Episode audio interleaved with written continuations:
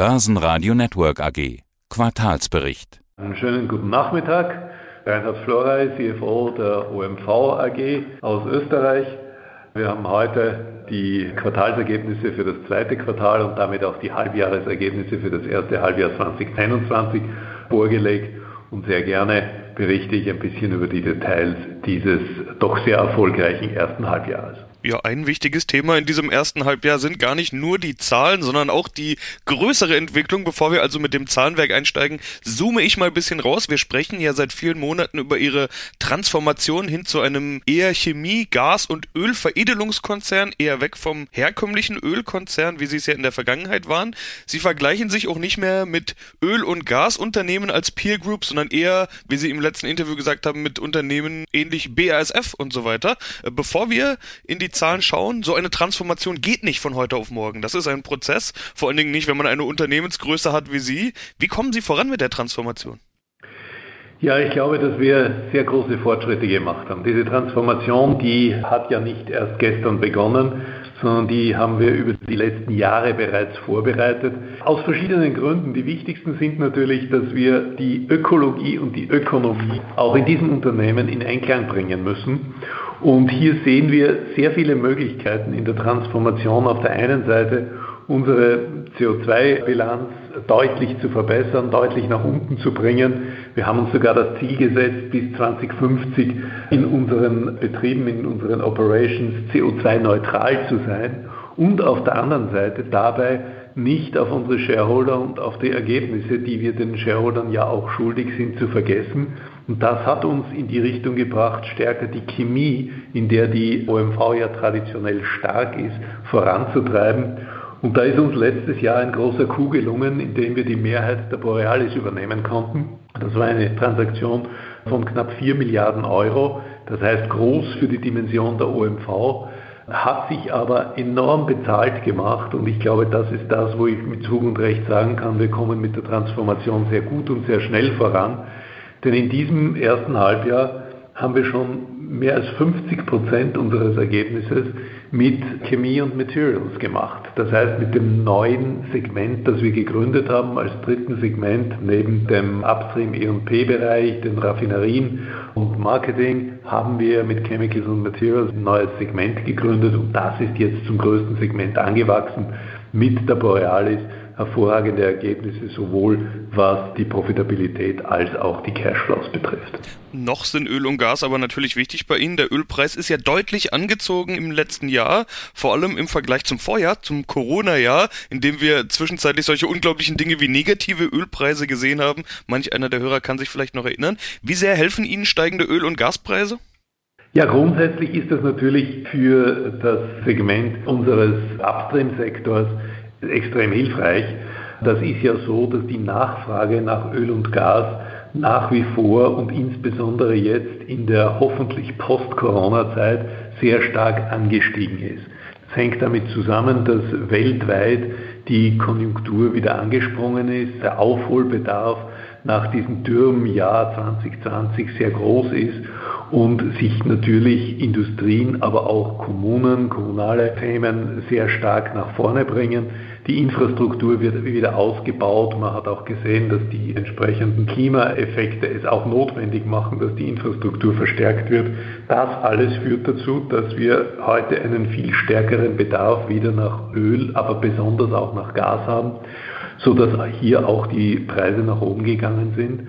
Sie sind deutlich nach oben gegangen, auch in unserem Outlook, den wir im letzten Jahr noch für dieses Jahr mit 60 bis 65 Dollar pro Barrel beziffert haben, gehen wir jetzt 5 Dollar höher, das heißt auf 65 bis 70 Dollar in unserem Ausblick.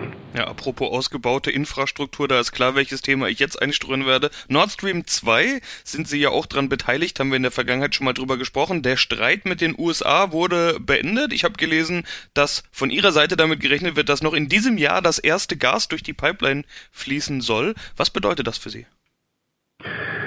Also grundsätzlich begrüßen wir diese Einigung sehr, weil das die Unsicherheit sowohl für uns als Finanzierungspartner als auch für insbesondere Deutschland in seiner Entwicklung mit der Energiewende einen klar stabilisierenden Ausblick gibt. Unsere Erwartung, dass das erste Gas noch in diesem Jahr durch die Nord Stream 2 Pipelines fließen wird, ist untermauert von den Aussagen der Nord Stream 2 GmbH und ihrem Geschäftsführer, der erwartet, dass auch der zweite Strang noch mit Ende August fertig gebaut wird. Das heißt, dann folgt eine Periode, in der die Pipeline ja mit Gas über Kompressoren gefüllt werden muss, bevor es dann zu einer Gasversorgung der Kunden direkt kommen kann.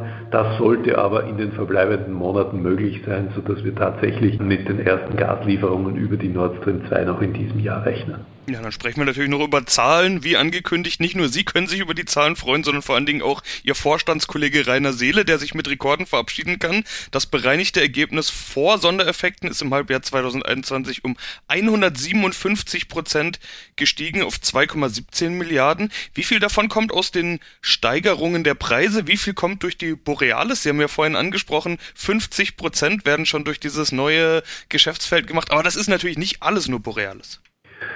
Nein, es ist nicht nur alles nur Borealis und die Steigerungen der Preise haben auch nicht nur bei den Öl- und Gaspreisen stattgefunden, sondern wir sehen eine sehr starke Konjunktur, insbesondere auch in der Chemie. Und hier sind sowohl die Olefinpreise in eine sehr stabile Entwicklung gekommen, aber vor allen Dingen die Polyolefinpreise. Das heißt, Polyethylen und Polypropylenpreise sind stark nach oben gegangen auf ein sehr ansprechendes Niveau. Das hat damit zu tun, dass nicht nur die Konjunktur hier sehr starken Rückenwind hat, sondern dass es auch gewisse Verwerfungen in der globalen Versorgung gegeben hat, weil auf der einen Seite in den USA im Ende des ersten Quartals noch einmal eine große Kältewelle verschiedene Versorger durch Schäden beeinträchtigt hat, sodass die Importe aus USA nach Europa in wesentlich geringerem Maße stattgefunden haben, als auch auf der anderen Seite Importe aus Asien nicht nach Europa gekommen sind. Das hat damit zu tun, dass die asiatische Konjunktur noch stärker und früher angesprungen ist, aber es auch durch Corona-Situationen in der Logistik, das heißt beim Transport der Produkte Verzögerungen und Beschränkungen gegeben hat. Das hält auch bis heute an, sodass wir auch weiterhin von einer sehr guten Preissituation und sehr guten Profitabilität im Chemiebereich ausgehen können, auch für das dritte und vierte Quartal. Jetzt hatte ich schon angekündigt, es gibt einen Wechsel im Vorstand. Alfred Stern übernimmt. Äh, was wird sich dadurch ändern? Der Kurs ist ja eigentlich bereits klar eingeschlagen. Naja, das ist das Schöne bei diesem Wechsel, dass es sich durchaus um eine kontinuierliche Entwicklung handelt. Natürlich wird Alfred Stern, der ja selbst auch aus der Chemie kommt, der CEO der Borealis war, jetzt auch heute schon im Vorstand der OMV ist, diese Positionierung Richtung Chemie weiter treiben, weiter konkretisieren und seine Erfahrung hier mit einfließen lassen. Ich glaube, das ist auch wichtig, weil die Erwartungen des Kapitalmarkts gehen in die Richtung, dass wir auf der einen Seite in der Lage sind, die Dekarbonisierung in Unternehmen voranzutreiben und auf der anderen Seite eine Profitabilität, eine Dividendenstabilität zu erhalten. Die Dividende ist ja auch in diesem Jahr auf Rekordniveau ausgezahlt worden. Wir konnten eine Dividende von 1,85 Euro in diesem Jahr für das schwierige Jahr 2020 auszahlen und das untermauert unsere Aussage, dass wir die Dividendenpolitik als sehr hohe Priorität sehen und dass das auch an einer sehr hohen Priorität bei unserer Mittelverwendung steht.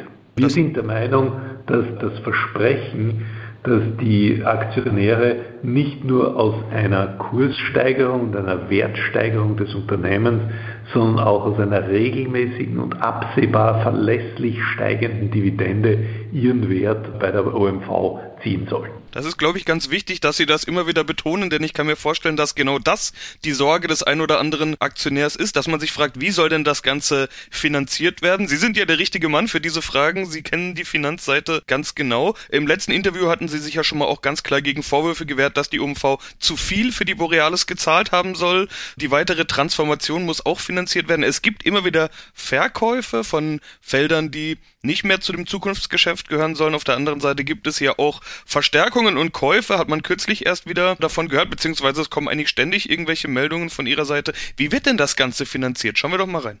Ja, sehr gerne. Also ich glaube, den Kaufpreis der Borealis brauche ich jetzt nicht mehr kommentieren nach den Ergebnissen, die die Borealis vorlegt. Das untermauert ganz klar den Wert dieses Unternehmens, der aus unserer Sicht ja auch noch äh, deutlich höher liegt als das, was wir bezahlt haben. Aber Sie haben es angesprochen, wir sind insgesamt in Bewegung in unserem Portfolio. Wir haben ja ein Desinvestitionsprogramm von 2 Milliarden Euro angekündigt. Da sind wir hervorragend vorangekommen. Das heißt, wir haben bereits Transaktionen abgeschlossen in der Größenordnung von 1,5 Milliarden, haben jetzt noch eine wesentliche Transaktion draußen im Markt. Das ist der Verkauf äh, des Düngemittelgeschäfts der Borealis, so dass wir zuversichtlich sind, dass wir diese Summe von 2 Milliarden, die zu unserer Entschuldung auch beitragen wird, auch in Summe erlösen können. Aber dabei bleibt es natürlich nicht. Es geht nicht nur um die Entschuldung, auch wenn das ein zeitlich vordergründiges Thema jetzt ist. Es geht auch darum, uns neu auszurichten. Und weil Sie die kürzlichen Akquisitionen angesprochen haben, eine interessante Akquisition ist auch der Borealis gelungen, die sich 10% an einem Recyclingunternehmen in den Niederlanden sichern konnte. Das ist ganz wichtig, nicht nur weil die Borealis auch in den Benelux-Staaten hier tätig ist und auch gerade massiv investiert, sondern weil das Thema Zirkularwirtschaft, also das Thema Recycling, für uns als Company und die Borealis im Speziellen ein großes und wichtiges Thema der Zukunft sein wird. Es geht eben darum zu zeigen, dass die Produkte, Kunststoffe von hoher Qualität und auch spezialisierte Kunststoffe wieder im Kreislauf zurückgeführt werden können und somit, wenn man es im Speziellen sieht, zu einem CO2-Speicher werden, und zwar zu einem langfristigen CO2-Speicher. Denn die Produkte werden eben nicht verbrannt, so wie Treibstoffe, sondern dienen der Nutzung, der Wertschaffung und am Ende ihrer Lebensdauer können sie dann wieder wiederverwertet werden und als Einsatzstoff für die weitere Produktion dienen.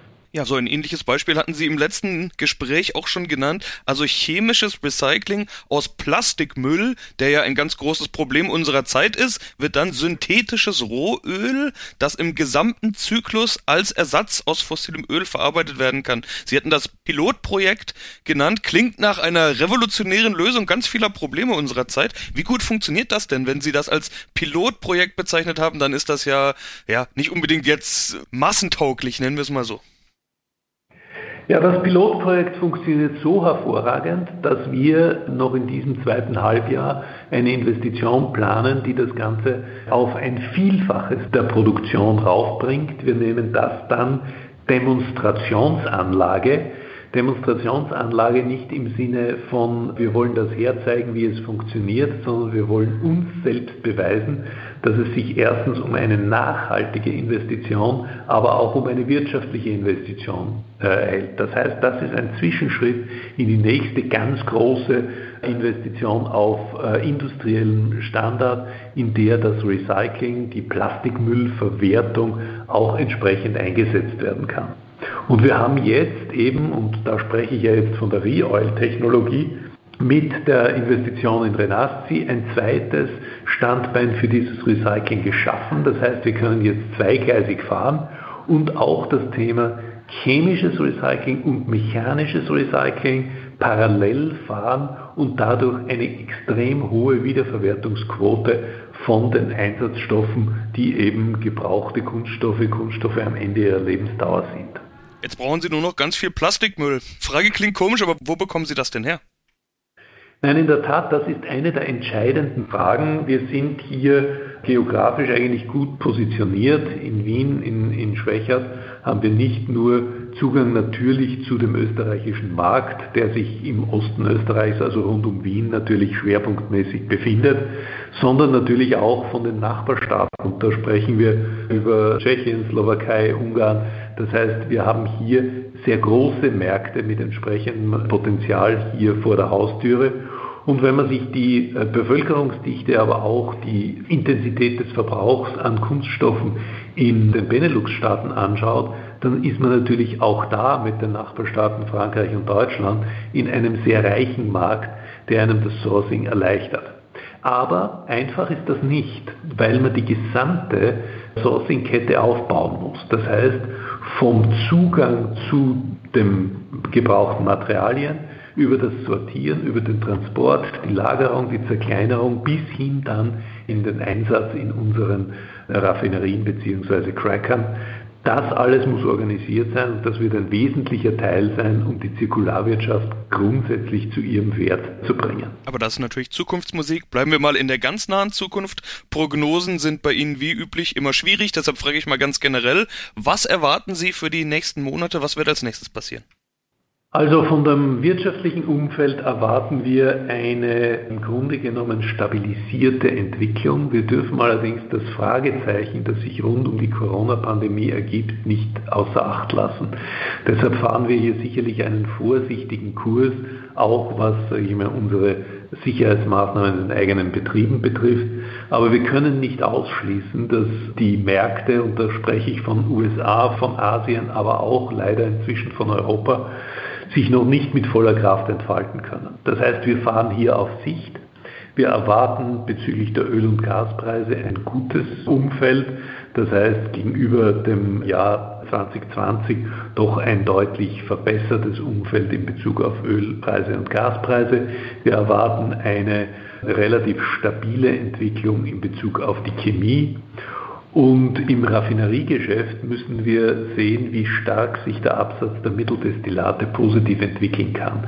Das hängt sehr stark damit zusammen, wie weit auf der einen Seite die Airline-Industrie, das heißt der Flugverkehr, wieder zu einem gewissen Normalniveau zurückkehren kann. Das ist für uns, für den Absatz von Jet und Kerosin aus unseren Raffinerien wichtig. Aber auf der anderen Seite geht es natürlich auch um den Individual- und Schwerverkehr. Und hier ist es so, dass wir langfristig gesehen hier natürlich auch in andere Dimensionen denken. Hier wird das Thema Wasserstoff eine Rolle spielen. Hier wird das Thema zukünftige auf synthetischen Treibstoffen, die auch aus Biomasse hergestellt werden können, eine große Rolle spielen. Da geht unsere Intention hin, da wollen wir auch unsere Investitionen hinlenken, um sicherzustellen, dass wir mit dem gesamten CO2-Footprint, aber auch mit der Verträglichkeit mit neuen Transport- und Mobilitätskonzepten hier immer einen Schritt voran sind. Wünsche ich dabei viel Erfolg und bin gespannt, wie es weitergeht. Herr Florey, vielen Dank. Leben, herzlichen Dank. Alles Gute. Börsenradio Network AG. Kompetent, aktuell, verständlich.